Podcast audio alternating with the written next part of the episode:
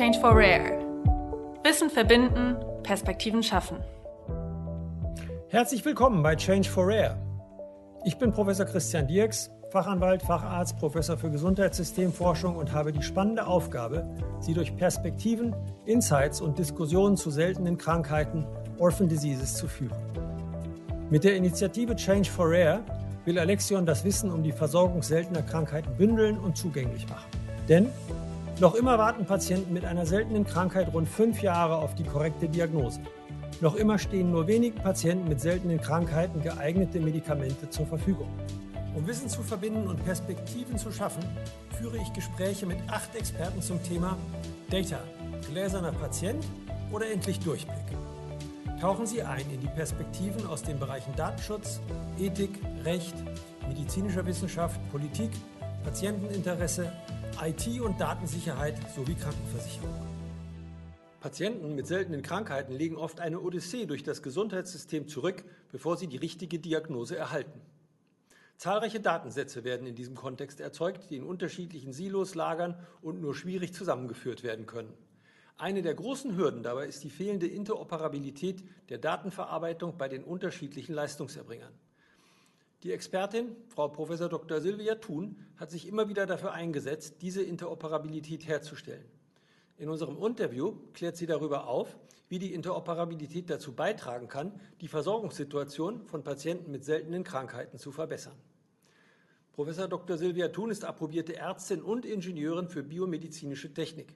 Sie lehrt seit 2011 als Professorin für Informations- und Kommunikationstechnologie im Gesundheitswesen an der Hochschule Niederrhein.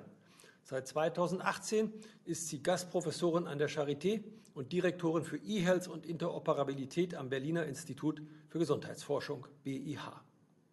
Liebe Frau Thun, ich möchte mit Ihnen heute vor allem über das Thema Data, gläserner Patient oder endlich Durchblick sprechen und Ihre Perspektive dazu transportieren. Kommen wir zu unserer ersten Frage. Ein Patient mit einer seltenen Krankheit hinterlässt bei jedem Arztbesuch und jeder stationären Aufnahme große Datensätze. Wenn es gelänge, diese Daten gleichzeitig auszuwerten, müsste doch die Diagnose wesentlich schneller gestellt werden können. Woran liegt es, dass dies gegenwärtig noch nicht passiert? Ja, das ist richtig. Und ähm, sicherlich auch ein Thema, was uns in Zukunft noch mehr ähm, beeinflussen wird. Das heißt, die Medizin wird sich umstellen in Richtung Data-Driven Medicine. Ähm, das heißt, wir benötigen mehr ähm, Daten und in den Daten haben wir auch das Wissen zu den Erkrankungen oder auch zu neuen Symptomen. Ja, und die Frage ist, äh, warum passiert diese Zusammenlegung der Daten nicht in Deutschland? Und das äh, gibt da vielfältige Antworten zu. Einerseits ist es natürlich so, dass man nur das, was man aufschreibt, auch tatsächlich auswertbar machen kann. Das heißt, äh, wir brauchen erstmal eine adäquate Dokumentation der Erkrankung. Also die Erkrankung, die muss ja tatsächlich erstmal ähm, einen Namen bekommen und diesen Namen bekommt die, bekommen die Erkrankungen durch die WHO, die hier die ICD-10 oder die ICD-11 jetzt zur, zur Verfügung stellen. Das ist die International Classification of Diseases. Aber in dieser International Classification sind noch nicht alle neuen Erkrankungen vorhanden und schon gar nicht die seltenen Erkrankungen. Nur ein paar. Ja, und das ist die erste Hürde, die wir nehmen müssen, dass diese Erkrankungen auch tatsächlich aufgeschrieben werden einen Namen bekommen, auswertbar werden, ähm, dementsprechend auch Codes bekommen, sogenannte ICD-Codes, damit man sie auch ähm, adäquat analysieren kann und auch weltweit zusammenführen kann.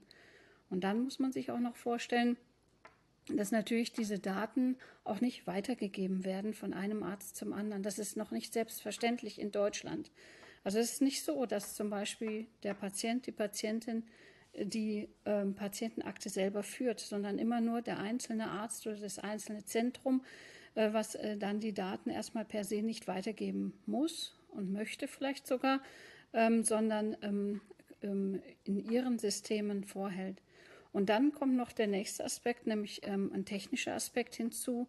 Das heißt, die Daten sind dann, auch wenn wir sie hätten, auch wenn wir ihren Namen geben können, nicht ähm, an andere Systeme weiterzugeben, weil das System, ähm, was ähm, die Daten schickt, ähm, ist nicht interoperabel mit dem System, was dann die Daten erhält. Und so haben wir tatsächlich noch viel vor in Deutschland, und äh, wir müssen nicht nur adäquate Gesetze haben dafür, sondern auch die Umsetzung mit begleiten. Wir haben ja jetzt seit, ich weiß nicht, seit ein paar Monaten eine deutsche Lizenz für SNOMED. Und wir haben bei den Laborärzten in Deutschland auch eine Verständigung auf das LOINC-System gesehen. Sind das Dinge, die doch jetzt eigentlich schon laufen sollten oder dauert das dann noch, bis das implementiert wird oder hat das damit gar nichts zu tun? Oh ja, das hat damit sehr viel zu tun. Ich kann ja nur kommunizieren, wenn ich eine adäquate Sprache nutze. Und äh, diese Medizinfachsprachen, die eben auch ähm, eine IT verstehen kann, äh, sind tatsächlich eingeführt worden in den letzten Jahren hier nach Deutschland, erst für die Forschung und jetzt sogar für die Versorgung. Ähm, und wir müssen natürlich mit diesen Sprachen umzugehen lernen. Ähm, das ist nicht so einfach, wie es scheint. Also man schreibt ja nicht einfach was auf und dann kann das jedes System verstehen, sondern das ist hochkomplex, so komplex wie die Medizin eben ist, ist auch die Sprache, die dahinter liegt. Und wichtig ist natürlich dabei, dass es auch jemanden gibt, der, ich sag mal, wie soll man das sagen, wie so eine Art Polizei, ja? jemand, der dafür sorgt, dass die Dinge auch umgesetzt werden und äh, dass wir auch unsere Softwareanbieter mitnehmen, die da einen Nutzen von haben, diese Sprachen eben den Medizinern und den PatientInnen zur Verfügung zu stellen. Und ähm, das kann Jahre dauern, wenn wir keine adäquaten ähm, Machtstrukturen haben oder auch äh, vielleicht die Sinnhaftigkeit dessen einfach nicht eingesehen wird. Oder es geht ganz schnell innerhalb von ähm, Monaten, wenn zum Beispiel eine Pandemie bei uns wäre. Ja, zum Beispiel, wenn man sich das mal vorstellt. Was muss sich denn aus Ihrer Sicht noch ändern, damit Patienten mit seltenen Krankheiten besser versorgt werden, die Diagnose schneller gestellt werden kann und die Patienten dann auch schneller ihre Therapie bekommen? Wie kann die Datenverarbeitung dazu beitragen? Ja, wir brauchen erstmal ein anständiges und schnelles und gutes und umfassendes Screening der Kinder. Ähm, hier gibt es auch erste ähm, Projekte, auch EU-weite Projekte, die jetzt gefördert werden. Äh, und äh, wenn wir dann tatsächlich herausbekommen haben, auch ähm, genetisch, was das für eine Erkrankung wäre, ist es auch wichtig, die Symptome dementsprechend ähm, zu identifizieren. Da gibt es Sprachen wie die Human Phenotype Ontology, die mir es ermöglicht, ähm, auf, Basis von Symptomen wie zum Beispiel dass, ein, dass man erkennt, dass ein Kind sechs Finger hat und zwei, drei weitere Symptome, dann kann uns diese Sprache oder dieses Wissensgebilde, ist es ja mehr, ähm, auch schon direkt hinführen zu der genetischen Veränderung. Und das ist heute ganz wichtig, dass ich auch das natürlich ähm, adäquat äh, screene und ähm, auch vor allen Dingen weiß, was für eine, um was es für, für eine Erkrankung es sich handelt, äh, wenn, sie de, wenn sie auch schon einen Namen hat.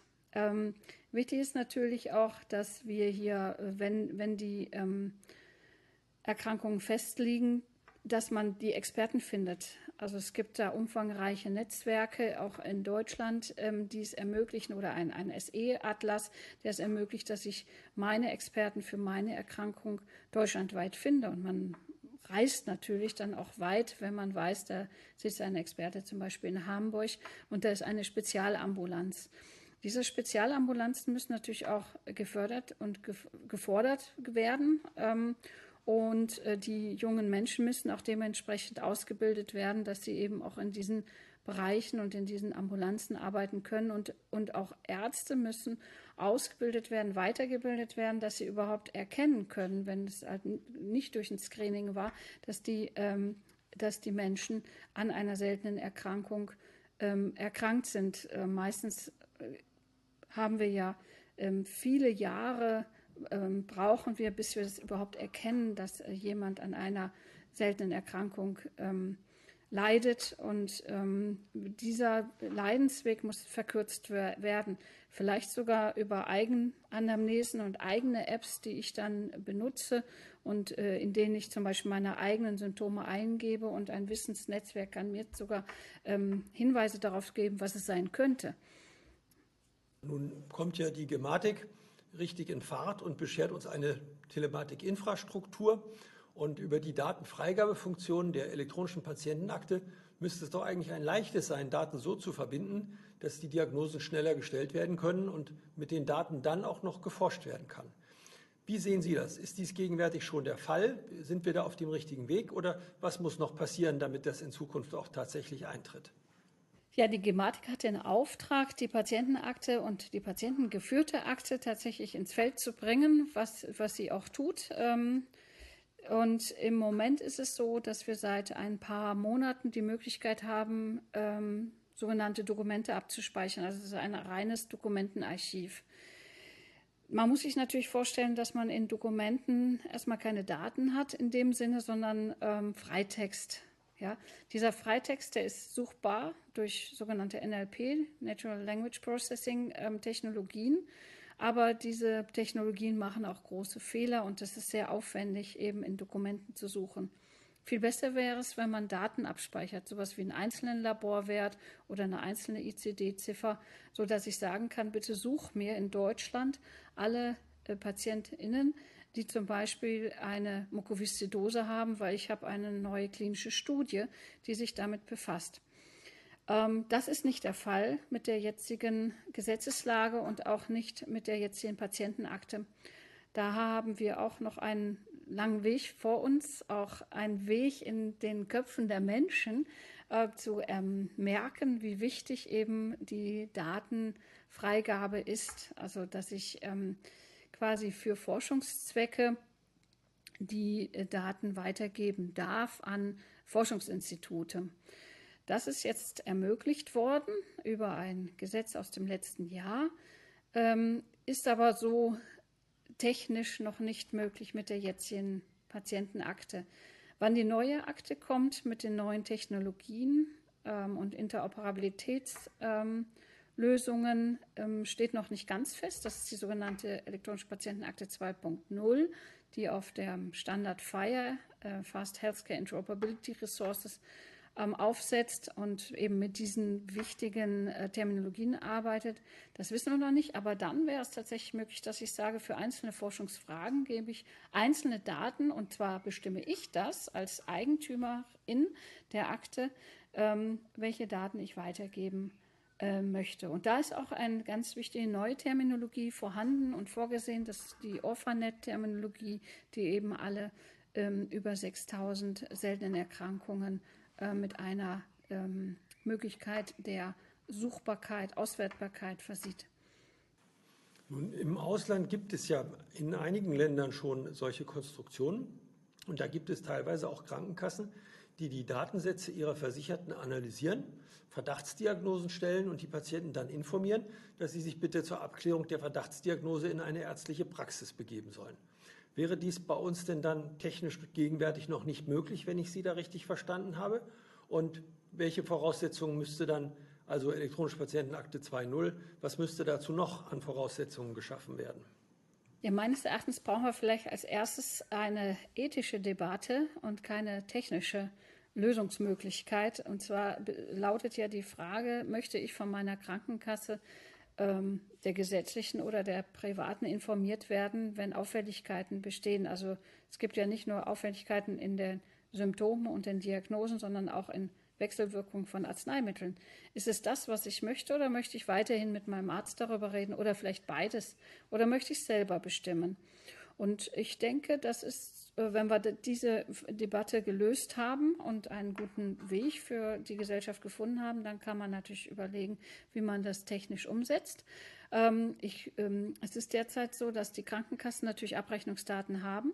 Die Abrechnungsdaten basieren auf äh, sogenannten OPS-Ziffern, das sind die Operationen, Prozeduren und auf den ICD-Ziffern, die ich ja schon äh, benannt hatte. Wenn aber die ICD-Ziffern gar nicht da sind, also wenn diese seltene Erkrankung gar nicht in der ICD auftaucht, dann hat natürlich auch eine Krankenkasse überhaupt nicht diese Information. Deswegen sind diese neuen Terminologien wie SNOMED und Orphanet und Human Phenotype Ontology so wichtig. Die werden aber im Moment und auch in Zukunft nicht weitergeleitet an die Krankenkasse, weil die nicht abrechnungsrelevant sind, also derzeit nicht abrechnungsrelevant sind. Interessant sind natürlich auch die Laborwerte, die natürlich auch sehr große Aussagen machen zu einer ähm, Prädisposition für eine Erkrankung. Ähm, auch die Laborwerte werden nicht weitergeleitet an Krankenkassen.